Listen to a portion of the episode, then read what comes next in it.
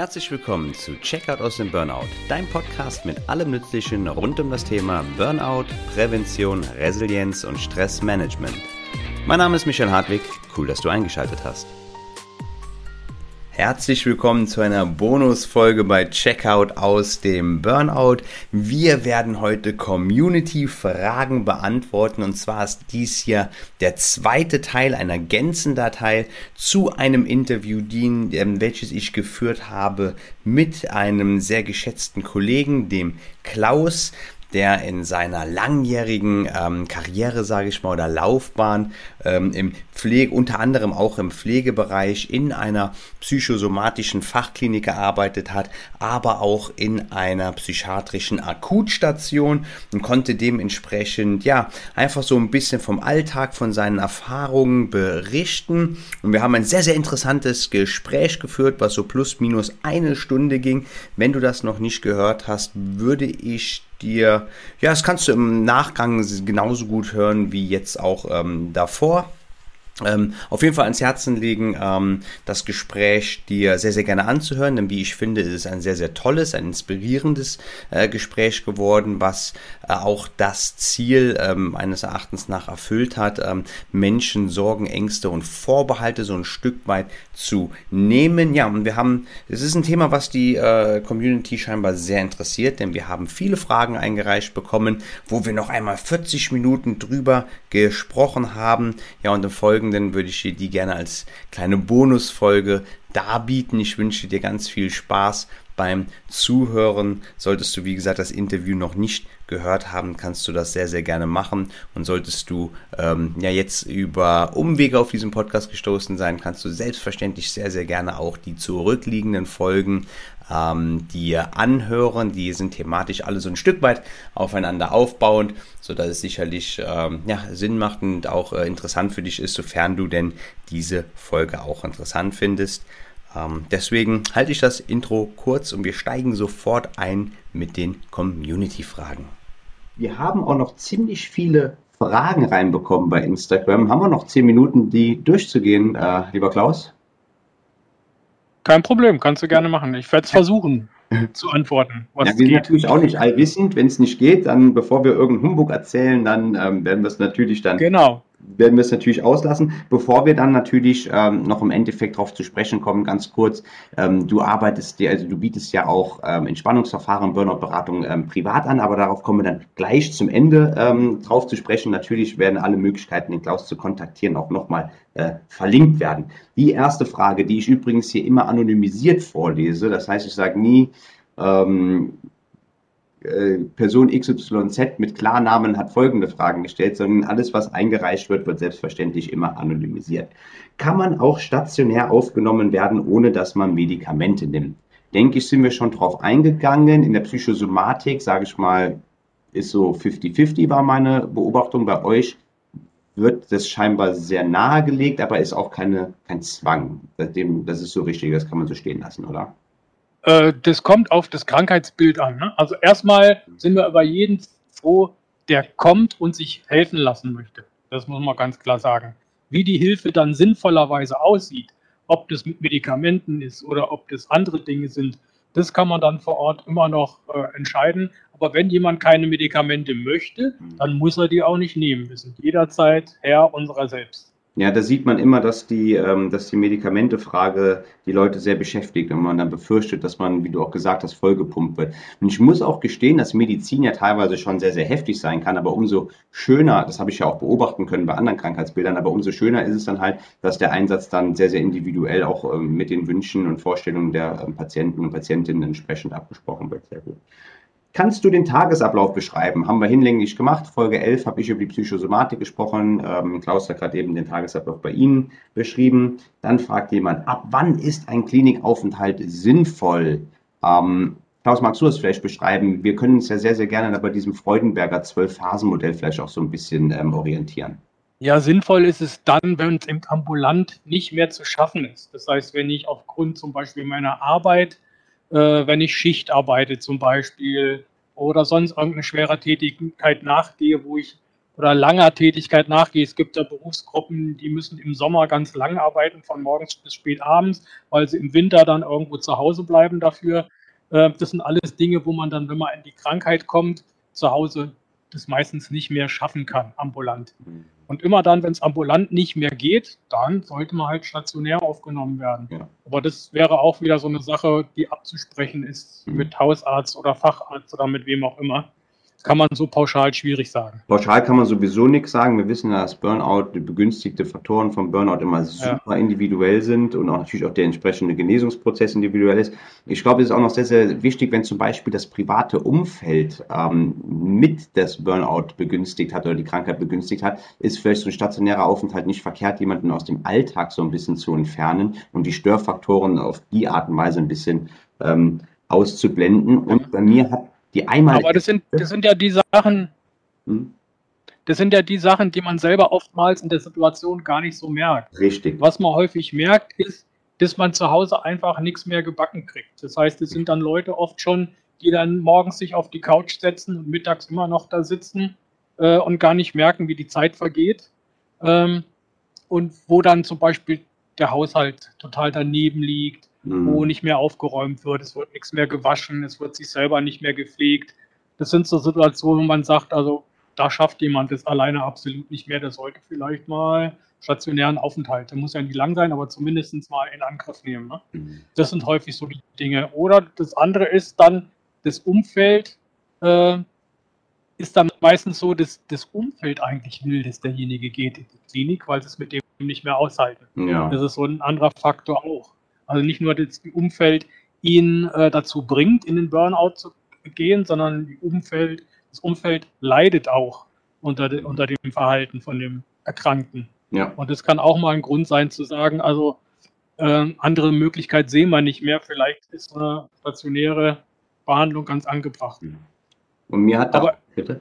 im Normalfall immer mit Mitwirkung des Patienten, Absolut. nicht äh, unter Zwang. Absolut. Mir hatte auch ganz klar, ich hatte einmal in der Woche 50 Minuten in der ambulanten Therapie und damals, ich hatte so einen Mitteilungsbedarf gehabt, dass ich in 50 Minuten noch nicht mal annähernd meine Ist-Situation habe beschreiben können und deswegen war das Angebot in der stationären äh, Therapie, hat mir so viel Gruppentherapie und ich hatte aufgrund von einer privaten Zusatzversicherung noch zusätzliche Einzeltherapie. Das war ideal für mich, dass ich mich das so habe mitteilen können. Das war also das, das, das war schon sehr bezeichnend gewesen. Das hat mir sehr gut getan damals. Ja. Hier das ist zum Beispiel auch ein Hinweis für, für Angehörige. Ne? Ähm, es kommen oft so die Frage auch, ja, wie soll ich dann mit dem jetzt zu Hause umgehen, wenn der wieder so ist? Mhm. Gemeint ist der Patient. Ja. Äh, und da muss man sagen, man muss gar nicht speziell mit jemandem umgehen, aber vielleicht einfach nur mal da sein und zuhören. Man muss selber weder Ratschläge geben noch irgendwas antworten, sondern ja. einfach nur da sein und mal zuhören, was da überhaupt denjenigen bewegt. Ja. Damit ist schon viel geholfen. Das hilft schon viel. Ja, bei Ratschläge können auch häufig wie Schläge sein.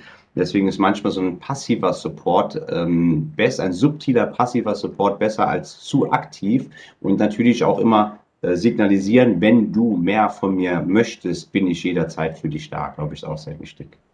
Ja. Ist so was nennt man auch aktives Zuhören. Ja, genau, richtig. Aktives Zuhören, sagt man da, ne? Mhm. Hier fragt doch jemand, welche Nachteile könnte ein Klinikaufenthalt haben? Fällt mir spontan jetzt nicht so ein, weil ich ihn primär als vorteilhaft empfunden habe. Das Einzige, was nachteilhaft war, ähm, man war in einem sehr gesicherten Umfeld und ich bin danach in den Alltag zurückgefallen. Und das ist der große Nachteil bei meinem Aufenthalt. Vielleicht wird das woanders besser gemacht. Ich wurde nicht alltagsfest entlassen, und ich bin dann aus diesem ganz gesicherten Umfeld wieder zurück in nicht gesicherten Umfeld und habe nicht die, die, die, die Werkzeuge im Werkzeugkasten mitgegeben bekommen, dass ich da selbst mir das hätte so gestalten können und das so ein bisschen eigenverantwortlich fortsetzen können. Ähm, möchtest du was vielleicht mal sagen? Ja, die Nachteile von einem Station, stationären Aufenthalt, also diese Ängste danach wieder nach Hause zu gehen, kann ich verstehen. Das hat fast jeder, der bei uns entlassen wird. Weil, wie du schon sagst, es ist halt ein sehr geschützter Bereich. Es sind alles wohlwollende Leute da, egal auf welcher äh, Position. Und zu Hause ist wieder der, sagt mal jetzt überspitzt, der brutale Alltag, mit dem man klarkommen muss. Das ist dann auch schon so ein Stückchen Schubs ins kalte Wasser. Aber es wird eigentlich keiner von uns äh, arbeitsfähig entlassen. Das heißt, in der ja. Regel sind alle zu Hause auch nochmal geschont, äh, dass sie sich erstmal wieder einfinden können. Das muss man auch wissen. Also es wird keiner direkt von der Akutstation oder wie auch immer direkt wieder in die Arbeit entlassen und soll 100 mhm. Prozent arbeiten. Gegenteil, es wird oftmals auch eine Wiedereingliederung äh, beantragt, mhm. dass man erstmal stundenweise anfängt, wieder zu arbeiten. Äh, was ein Nachteil sein kann, ist weder der, äh, nicht der Aufenthalt, sondern man muss dann je nach Alter mal aufpassen auf die Diagnosen, die gestellt werden. Mhm. Also Diagnosen unterhalb von 18 Jahren werden, wenn es gut läuft, in der Regel als äh, Anpassungsstörung gegeben.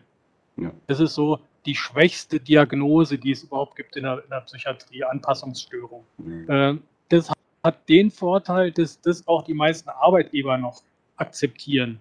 Wenn zum Beispiel jemand mal vorhat, später Beamter zu werden, dann wäre es fatal, wenn da eine Diagnose schwere Depression stehen würde oder ähnliches dann hat man da keine Chancen mehr. Also das sind so Dinge, wo man darauf achten müsste. Ne? Dass man sagt, also lieber Doktor, guck mal, ich will noch hier dies und jenes äh, werden. Vielleicht schreibst du äh, in deinen Arztbrief äh, nicht schwere Depressionen, sondern Anpassungsstörung. Mhm. Das muss man dann mit dem Doktor aushandeln. Aber die meisten wissen das auch von den Ärzten und sind ja. da auch sehr vorsichtig. Ja, man darf sich aber auch vor der Realität nicht zu sehr verweigern. Ich kann mich schon erinnern, also ich habe meine ganzen Probleme mit steigender Intensität über sechs Jahre mit mir rumgeschleppt und das waren die letzten zwei, drei Jahre alles andere als lustig. Also wirklich, ich hatte das ja schon mehrfach erzählt, ganz, ganz schlimme Symptome. Und ein Jahr bevor ich dann wirklich kollabiert bin, habe ich sogar aus eigener Kraft nochmal zu diesem Hausarzt ähm, äh, mich geschleppt und ich war so verzweifelt zu dem Zeitpunkt schon. Ich hätte, ich habe nach Hilfe gebettelt, aber nicht mit klaren Worten, weil ich nicht wusste, wie ich mich, aber ich hätte gewünscht, dass ein Mediziner das interpretieren kann. Und da sagt er noch zu mir, äh, du könntest ja mal zu einem Neurologen gehen, aber pass bloß auf, dass du nichts Psychisches aufgeschrieben äh, bekommst, falls du mal Eurobeamter werden möchtest oder sonst irgendwas, dann verbaust du dir diese Türen. Ja. Du hast noch voll madisch geredet. Und so dieses bisschen, diese bisschen Offenheit, die ich da mitgebracht habe, hat er sofort zugeschmissen, die Tür wieder. Das war, also im Endeffekt bin ich selbst verantwortlich für was ich gemacht ja. habe. Das war schon sehr unglücklich. Und habe ich mich schon ein ganzes Jahr lang, obwohl ich schon so verzweifelt war, noch weitergeschleppt. Ja, aber da sieht man mal auch, auch diese äh, Mediziner, die ja in ihrem normalen Medizinstudium ja kaum in Kontakt kommen mit solchen Erkrankungen, mhm. äh, sind selber so unsicher und, und so äh, unwissend, wie man damit umgehen soll, dass sie vor lauter Angst dann da auch die Tür zumachen, ja. dass sie was Verkehrtes machen könnten. Also lieber machen sie dann gar nichts, man was verkehrt macht. Ähm, mit dem Verbauen hat er natürlich recht gehabt, klar. Ne? Beamter und psychische Erkrankungen in der, in der Vita ist schwierig. Hast du kaum noch eine Chance. Ich wollte muss man einfach so sehen. Auf der anderen Seite muss man aber auch. Ja, auf der anderen Seite muss man klar sagen, wie du auch schon angedeutet hast, man muss auch mal, was heißt muss, aber man sollte vielleicht mal darauf achten, dass man manche Dinge auch vielleicht einfach, die man so im Kopf hat, mal loslässt, mhm. äh, dass man was nicht erreichen kann oder vielleicht auch gar nicht erreichen will und dafür lieber ein angenehmes Leben hat. Richtig. Ohne Stress ja. und äh, ohne Verzweiflung und einfach das macht, was einem Spaß macht. Mhm. Und nicht nur das macht, wo man das meiste Geld verdienen kann, weil das spielt ja auch mal eine große Rolle. Viele kommen ja auch in, den, in die Bedrohung, ich will möglichst viel Geld verdienen, ich will möglichst viel Geld verdienen, also muss ich den und den Job machen, weil da verdiene ich am meisten. Da ist aber auch meist der, der größte Stress, äh, weil ich es vielleicht gar nicht so perfekt und aus dem FF kann, aber ich muss mich dann reinstreffen. Also vielleicht auch mal gucken, das haben wir auch bei vielen jungen Leuten, die bei uns sind, muss ich unbedingt dieses oder jenes studieren, nur weil meine Eltern das sagen oder weil es ein bestimmtes Image hat oder weil man da viel Geld verdienen kann? Oder gucke ich lieber, was macht mir wirklich Spaß im Leben? Ja, ja. Was, was tut mir gut?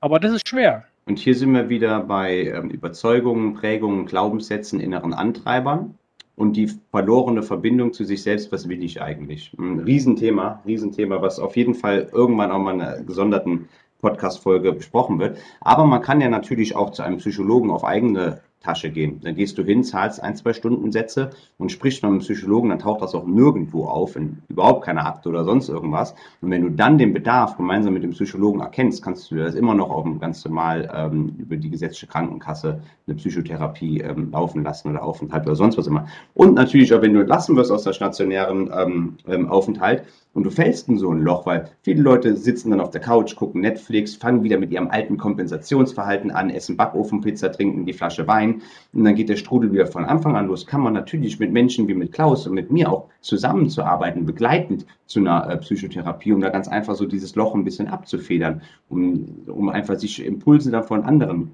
Menschen mit entsprechender Ausbildung dann geben zu lassen. Das wäre was, was ich vielleicht hätte machen sollen, mit jemandem wie Klaus oder mit mir dann äh, zusammenzuarbeiten, das einfach so ein bisschen abzufedern, den Übergang ein bisschen weicher zu gestalten, ganz einfach. Wobei natürlich ganz wichtig ist, wir sind keine Psychologen. Um Himmels Willen, nein, sind wir nicht. Aber wir dürfen, wir dürfen auf jeden Fall beraten. Deswegen sagte ich auch begleitend zu einer ambulanten Folgetherapie oder begleitend genau. Psychotherapie, ganz genau. Genau. Nee, da hat der Klaus vollkommen recht. Ähm, wir machen auch keine Diagnosen, wir ähm, therapieren nicht. Äh, wir können begleitend, beratend da zur Seite stehen. Und spätestens, das sage ich auch immer, grenze ich mich ganz klar ab, spätestens wenn depressive Elemente mit Einzug erhalten, ist dann natürlich entsprechend fachausgebildete ähm, äh, Betreuung von Nöten. Sind private Kliniken immer besser als kassengezahlte? Hast du Erfahrungen mit privaten Kliniken? Nein. Nicht. Nein, die sind weder besser noch schlechter. Sie haben oftmals unterschiedliche Konzepte. Äh, letztendlich ist es immer abhängig von der Leitung in dem jeweiligen Krankenhaus und was die für ein Konzept haben. Mhm. Also heute hat ja jede Klinik auch irgendwo eine Internetseite und ja. da ist auch immer zu sehen, was die entsprechend anbieten. Ja. Also wenn man da sich was auswählen möchte, immer gucken, das, das Medium mal positiv nutzen, was wir heute zur Verfügung haben und einfach mal die einzelnen Seiten anklicken von den Häusern, weil jedes Haus hat so seine Spezialitäten auch, wo man sich darauf spe äh, spezialisiert hat, was man besonders gut kann.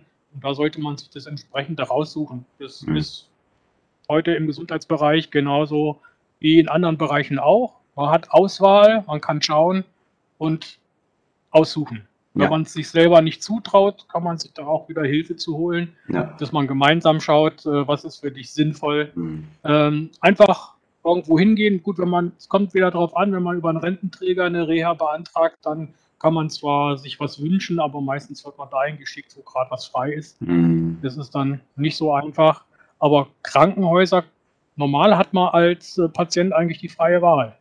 Ja, das stimmt. Man macht ja auch Besichtigungsmöglichkeiten, weil das fand ich bei mir relativ cool, dass ich mal vorab äh, vorbeifahren konnte, mit den Leuten so ein bisschen sprechen konnte, wurde einmal rumgeführt. Das hat bei mir schon ziemlich viel Sorgen gelöst. Ist das bei euch auch möglich?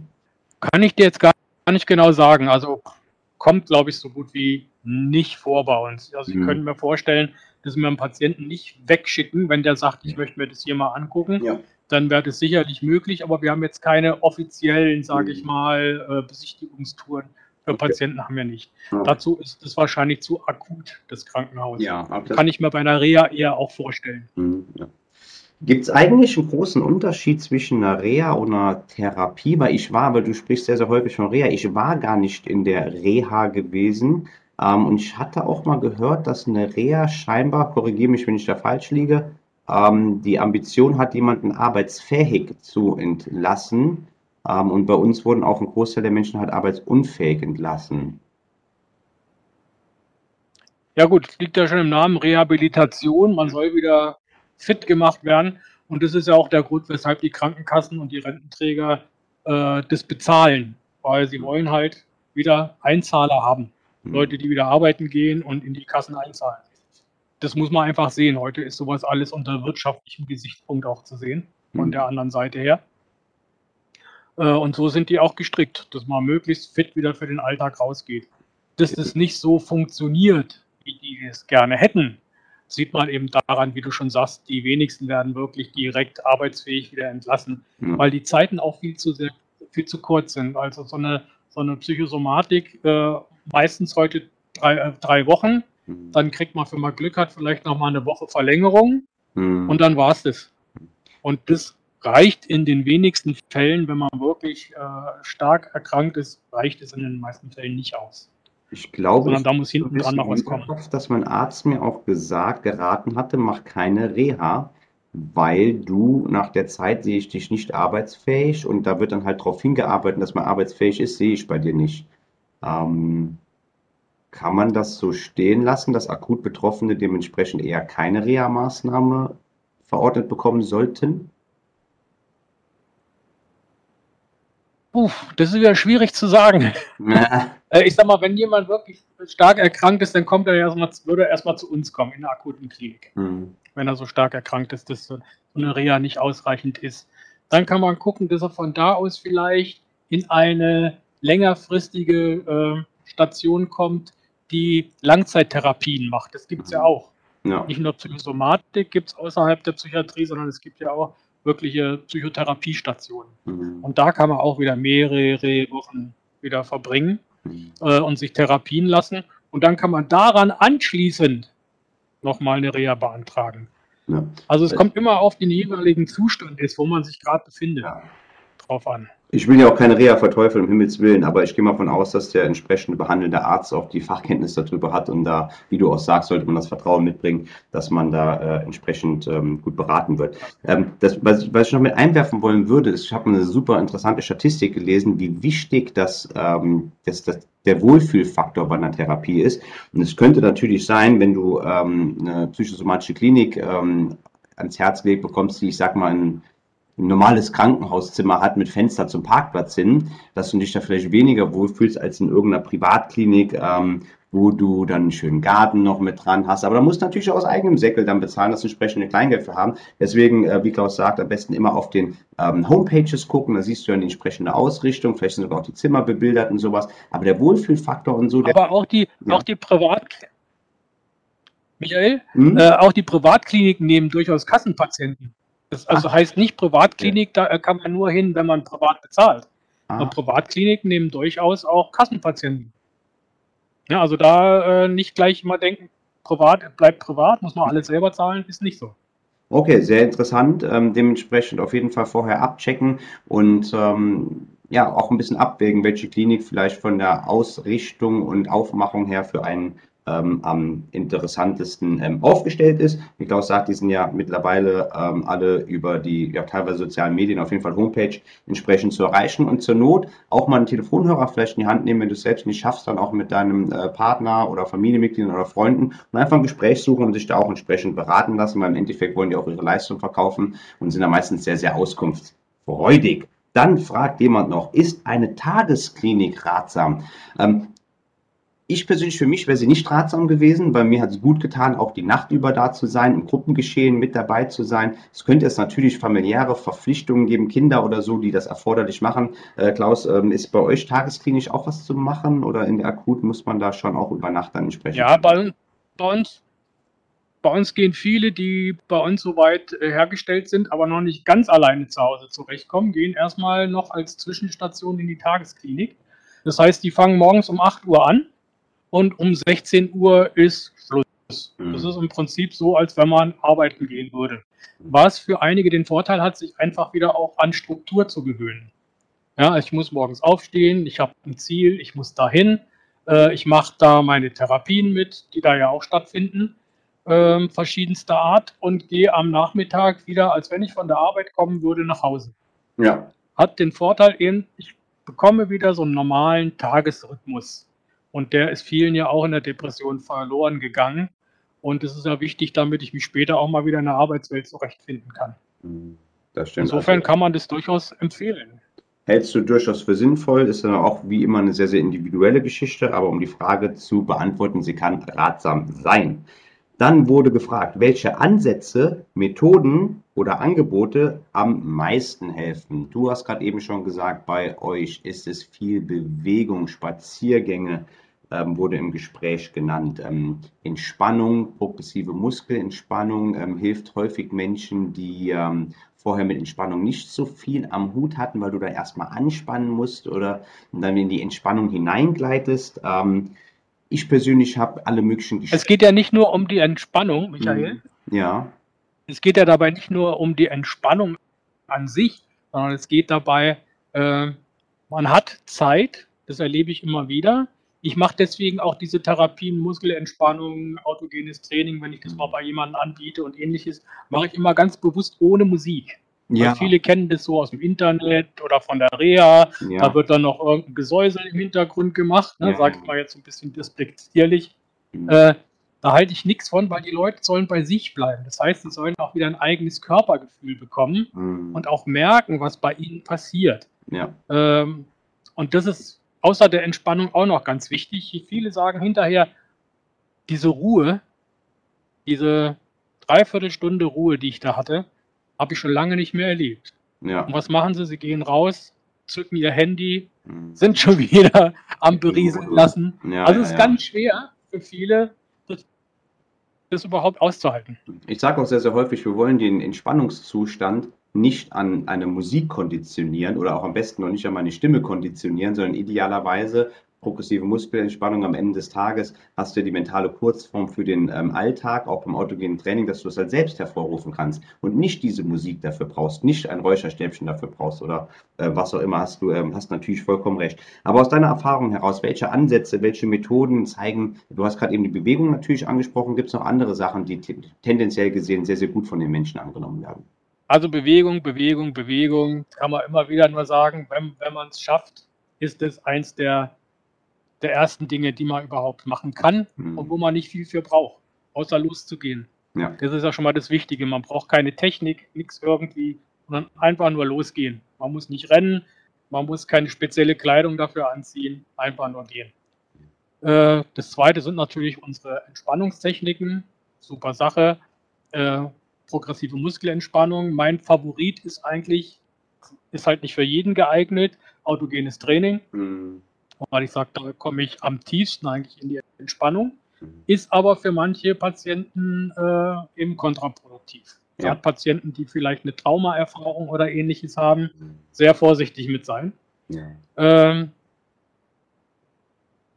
Achtsamkeitsübungen kann auch eigentlich jeder machen. Mhm. Achtsamkeitsmeditation, einfach mal bei sich bleiben, äh, mal die Stille. Am Anfang ist es oftmals ein Ertragen. Ich merke ja. so nach zwei, drei Minuten fangen die meisten an, mit den Füßen zu scharren, mhm. weil sie es nicht mehr schaffen, überhaupt die Ruhe zu ertragen so lang. Äh, bei sich zu bleiben, zu atmen, nichts weiter zu tun, dann Achtsamkeitsübungen wie Dinge mal aus einem anderen Blickwinkel zu sehen. Mhm. Ganz banale Sachen, äh, ich sage zum Beispiel meinen Gruppenpatienten, setzen Sie sich doch jeden Tag mal an einen anderen Platz beim Mittagessen. Gewohnheitsumbrüche. Du glaubst nicht, wie schwer, du glaubst nicht, wie schwer das den Menschen fällt, sich mittags an einen anderen Tisch zu setzen. Es ist, mhm. jeder hat sein und es wird sogar, es gibt bei uns eigentlich keine festen Plätze, aber das ist so eine Gruppendynamik. Jeder hat seinen Platz und wehe setzt jemand anders hin. Solche, solche Dinge einfach mal zu hinterfragen, zu durchbrechen oder mal ein Schild auf den Tisch zu stellen, auf einen, wo drauf steht, an diesem Tisch wird geschwiegen beim Essen. Mhm. Solche Dinge, ja? Mhm. ja Dass man bei sich bleibt, das Essen mal genießen. Äh, also solche Dinge. Finde ich ganz wichtig. Ja. Was ich persönlich auch als sehr, sehr hilfreich empfinde, sind Atemübungen. Jetzt keine spezielle Atemmeditation, sondern kleine Übungen, die man auch gut in den Alltag mit integrieren kann, weil ich festgestellt habe, dass der Atem von den Menschen sehr, sehr gut angenommen wird. Manchmal ist es ein bisschen befremdlich, wenn man vorher ähm, sich noch nie so auf den Atem fixiert hat, aber wenn man damit so ein bisschen umgehen kann, kriege ich immer die Rückmeldung, dass das auch immer sehr, sehr wirkungsvoll bei den Leuten ist, auch sehr, sehr schnell im Alltag anwendbar. Ja, die Atmung ist das Einzige, was wir von unserem vegetativen System selber beeinflussen können. Ne? Genau, richtig. Alles andere läuft automatisch, ja. ist aber mit dem Atem gekoppelt. Von daher, ja. Atmen, Atmung ist immer eine sehr gute Übung. Ja. Und dann die letzte Frage, die so ein bisschen, vielleicht haben wir auch schon angeantwortet, äh, welche Sport, welche Sportart hilft zur Entspannung? Ähm, Klaus hat natürlich, ähm, Gehen kann ja auch durchaus einen sportlichen oder zumindest belebenden Charakter haben. Klaus, ähm, bevor ich was sage, hast du da ähm, eine Meinung zu? Ja, natürlich. Wenn man das schafft, körperlich und mental, dann äh, tut es natürlich gut, wenn man sich zwischendurch mal, wie der ein oder andere das vielleicht kennt vom Sport, mal so richtig rauspowert, hm. dass man voll ins Schwitzen kommt und dann hinterher unter der Dusche wieder so ein Gefühl hat, boah, war das cool. Mhm. Aber das ist natürlich eine Anstrengung, die nicht alle schaffen. Natürlich. Von daher sage ich, Und wenn es erstmal nur spazieren gehen ist, mhm. besser als nichts machen. Genau. Dazwischen kann alles liegen. Äh, vor allen Dingen eben Dinge, wo man nichts weiter für braucht, mhm. außer einfach loszugehen. Ja. Weil sonst gibt es hunderttausend Möglichkeiten zu sagen, ach, ich habe gerade nicht die richtigen Sportschuhe, mhm. ach, ich habe nicht gerade das richtige Shirt, ja. ach, ich habe gerade den verkehrten Ball dabei. Äh, da gibt es tausend Sachen, die einem dann durch den Kopf gehen, also weshalb ich das heute gerade nicht machen kann. Ja, sind wir sehr Aber kreativ in kann man finden. ja.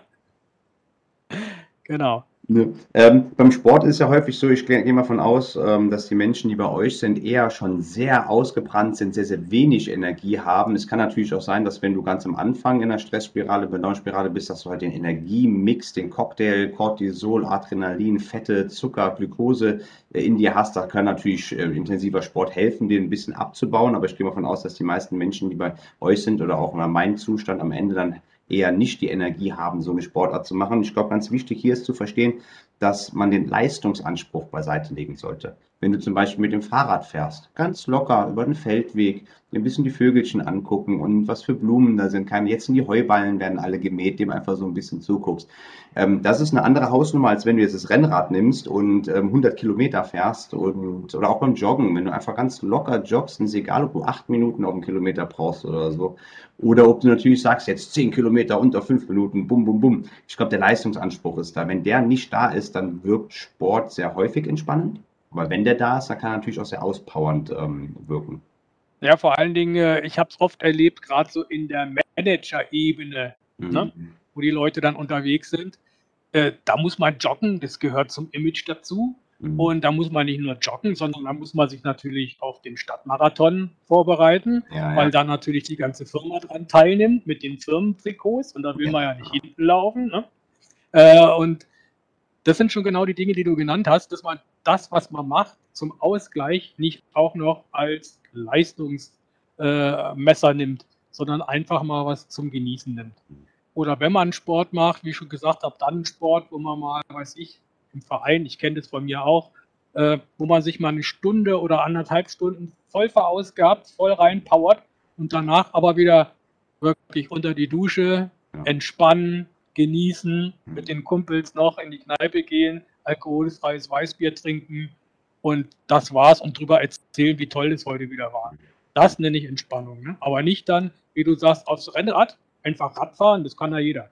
Rennrad und dann aber die Berge hoch und, und, ja. und. alles Leistung, Leistung, Leistung. Und genau so kommen viele Patienten auch zu uns. Die haben im Kopf im Prinzip so eine Liste, so eine Checkliste mhm. und so nach dem Motto, und wenn ich das, das, das, das, das, das, das und das gemacht habe, dann bin ich wieder gesund und kann nach Hause gehen in zwei Wochen. Richtig, ja? Genau. so genau. ist die genau. Vorstellung. Ich hatte ja. sogar noch nicht mal die Checkliste, sondern ich habe erwartet, dass ich die Checkliste bekomme, die ich nur abzuhandeln brauche oder am besten jemand, mein Gegenüber mir noch abarbeitet. Das war so ein bisschen meine Erwartungshaltung ja. zum Anfang. Wahnsinn. Wir haben jetzt schon 90 Minuten fast miteinander gesprochen. Sehr, sehr schönes äh, Gespräch, auch sehr, sehr viele Fragen reingekommen. Vielen Dank für die aktive Mitgestaltung. Deswegen folgt mir sehr, sehr gerne bei Instagram. Da mache ich immer so Fragensticker vor jeder Folge. Da könnt ihr sehr, sehr gerne Erfahrungsberichte einreichen, die ich auch immer gerne vorlese oder auch Fragen machen. Ich denke, wir würden jetzt für ein, zu einem Ende kommen. Aber ähm, Klaus, erzähl uns doch gerne noch. Ähm, du hast ja auch sofern nicht jetzt schon realisiert, ich weiß jetzt nicht, wie es pandemietechnisch aussieht, ähm, dass du auch außerhalb deines, ähm, deines normalen Jobs, den du ja pflegst, auch Burnout-Beratung, Training und Stressmanagement, autogenem Training und progressive Muskelentspannung anbietest. Äh, vielleicht möchtest du noch kurz erzählen, wenn jemand dich sympathisch findet und äh, von deiner Erfahrung partizipieren möchte, ähm, wie kann man mit dir zusammenarbeiten? Ja, ich habe natürlich eine Internetseite, die nennt sich Lernen zu-entspannen.de. Da könnte man mal drauf schauen. Äh, Gruppen finden im Moment nicht statt wegen der Pandemie-Geschichte und weil ich auch äh, die Räumlichkeiten noch entsprechend äh, klar machen muss. Aber Einzelstunden könnten auf jeden Fall gebucht werden. Mhm. Da findet alles statt von Burnout-Beratung, Stressmanagement, wie du schon gesagt hast, ist durchaus möglich. Dann kann man einfach Kontakt mit mir über das Kontaktformular auf der Internetseite aufnehmen. Okay. Und dann kann man sich da gern zusammenfinden. Okay, sehr, sehr gut. Und ähm, wir waren ja auch zusammen in den, äh, in den Ausbildungsgruppen teilweise gewesen, abgesehen davon, dass du natürlich schon sehr viel Erfahrung hat. Eine Frage, die ich noch interessant finden würde, bei uns äh, in der psychosomatischen Abteilung wurde auch autogenes Training, progressive Muskelentspannung gemacht, aber es, das hat eigentlich nicht viel mit dem zu tun gehabt, was es eigentlich ist. Das war so eine Fantasiereise und ein bisschen blub, ein bisschen bla und so. Das war eine situative Entspannung, aber man hat da jetzt nicht so die äh, Prozesse erlernt. Wenn ihr autogenes Training, progressive Entspannung macht, habt ihr dann das Ziel in der Klinik, ähm, den Menschen ähm, situative Entspannung ad hoc zu vermitteln oder auch hin zu einer mentalen Kurzform, dass man das so die Technik an und für sich erlernt? Ja, das ist äh, schwierig. Einmal äh, oftmals die Patienten noch nicht so weit sind, dass sie jetzt wirklich so einen Lernprozess anfangen können. Also oftmals ist es einfach so, ein, so eine situative Entspannung. Mhm. Und die Erwartung ist auch oft so, dass man halt nochmal so eine Entspannung kriegt zum Nachmittag, am liebsten dann noch so ein bisschen wegschweben. Mhm. Ähm, wo ich natürlich äh, der Meinung bin, sie sollten eigentlich das eher sehen, wie beim Sport, ich lerne was Neues und das muss ich immer wiederholen, damit es dann irgendwann mal automatisiert ist. Äh, was auch nicht immer deswegen funktioniert, weil die Patienten das ein- bis zweimal in der Woche haben hm. und natürlich keine, sage ich mal, acht Wochen bei uns sind. Ja, ja, ja. Das ist Schwierig. eher selten der Fall. Da ist der Wechsel einfach zu hoch. Also wir versuchen zumindest den Anstoß zu geben, Wer möchte, kriegt von mir auch intensivere Beratung noch in der Richtung mhm. und, und Aufgaben gestellt. Das macht man dann aber individuell. Die Gruppen sind eher eigentlich so, zu, so um den Tag nochmal abzurunden, um eine neue Möglichkeit zu zeigen. Das ist insgesamt so bei uns im Haus, dass man vieles anbietet, um den Leuten einfach mal wieder zu zeigen, was es alles noch gibt, wo sie ja. vielleicht noch Lust drauf haben könnten, was zu machen und äh, dann das zu Hause weiter zu betreiben. Okay, sehr schön. Danke für den Einblick noch. Hab, hast du sonst noch, bist du irgendwie in Social Media aktiv? Ist das geplant oder ist deine Homepage dann die Primärmöglichkeit, äh, mit dir in Kontakt zu treten? Ja, also zurzeit ist primär das. Äh, okay, dann wird selbstverständlich. Reden, oh, dann wird selbstverständlich, wir sind so ein bisschen zeitversetzt, nicht, dass die Leute denken, wir fallen uns hier gegenseitig immer ins. Wort, deswegen, aber wir kriegen es, glaube ich, ganz gut hin. Dann www.lernen äh, lernen zu entspannen.de. Selbstverständlich wird es in der Videobeschreibung und den Shownotes noch einmal ähm, verlinkt sein. Ähm, wer Interesse hat, äh, mit äh, Klaus zusammenzuarbeiten oder einfach auch nur mal erstmal formlos äh, ein Gespräch zu führen, der kann dann über dieses Kontaktformular ähm, ähm äh, Kontakt aufnehmen. Wo bist du regional angesehen, wenn jemand zum Beispiel sagt, so die Internetgeschichte ist nicht so meins, vielleicht seid ihr dann äh, gar nicht so weit weg? Ja, also ich bin angesiedelt im, im Landkreis Rhön-Grabfeld nennt sich das. Okay. Das ein, also kurz vor der Rhön, ist aber auch genau auf, der, auf meiner Internetseite noch äh, Google Maps mäßig eingetragen. Arbeitest also, du über vielleicht oder auch über Internet basiert mit deinen Klientinnen? Also bisher eher face-to-face. Face-to-face, okay. Übers Internet bin ich noch nicht eingerichtet. Okay. Ich kann den Klaus auf jeden Fall sehr empfehlen. Er hat natürlich ähm, ein bisschen ganz andere Charaktere, hat ähm, dementsprechend auch, er ist wesentlich ruhiger und entspannter, was ich sehr, sehr gerne an ihm habe, kann ihn dementsprechend persönlich ähm, jedem ans äh, Herzen legen. Ähm, besucht ihn auf jeden Fall auf seiner Internetseite, wenn ihr Interesse habt, mit ihm dann zusammenzuarbeiten. Schreibt ihn noch äh, gerne. Äh, Klaus, wenn du jetzt gerne abschließend noch was zu dir, zu deinem Angebot oder auch an die Zuhörer richten würdest, keine Ahnung, irgendwelche präventiven Tipps oder so, dann hast du jetzt noch die Möglichkeit dazu.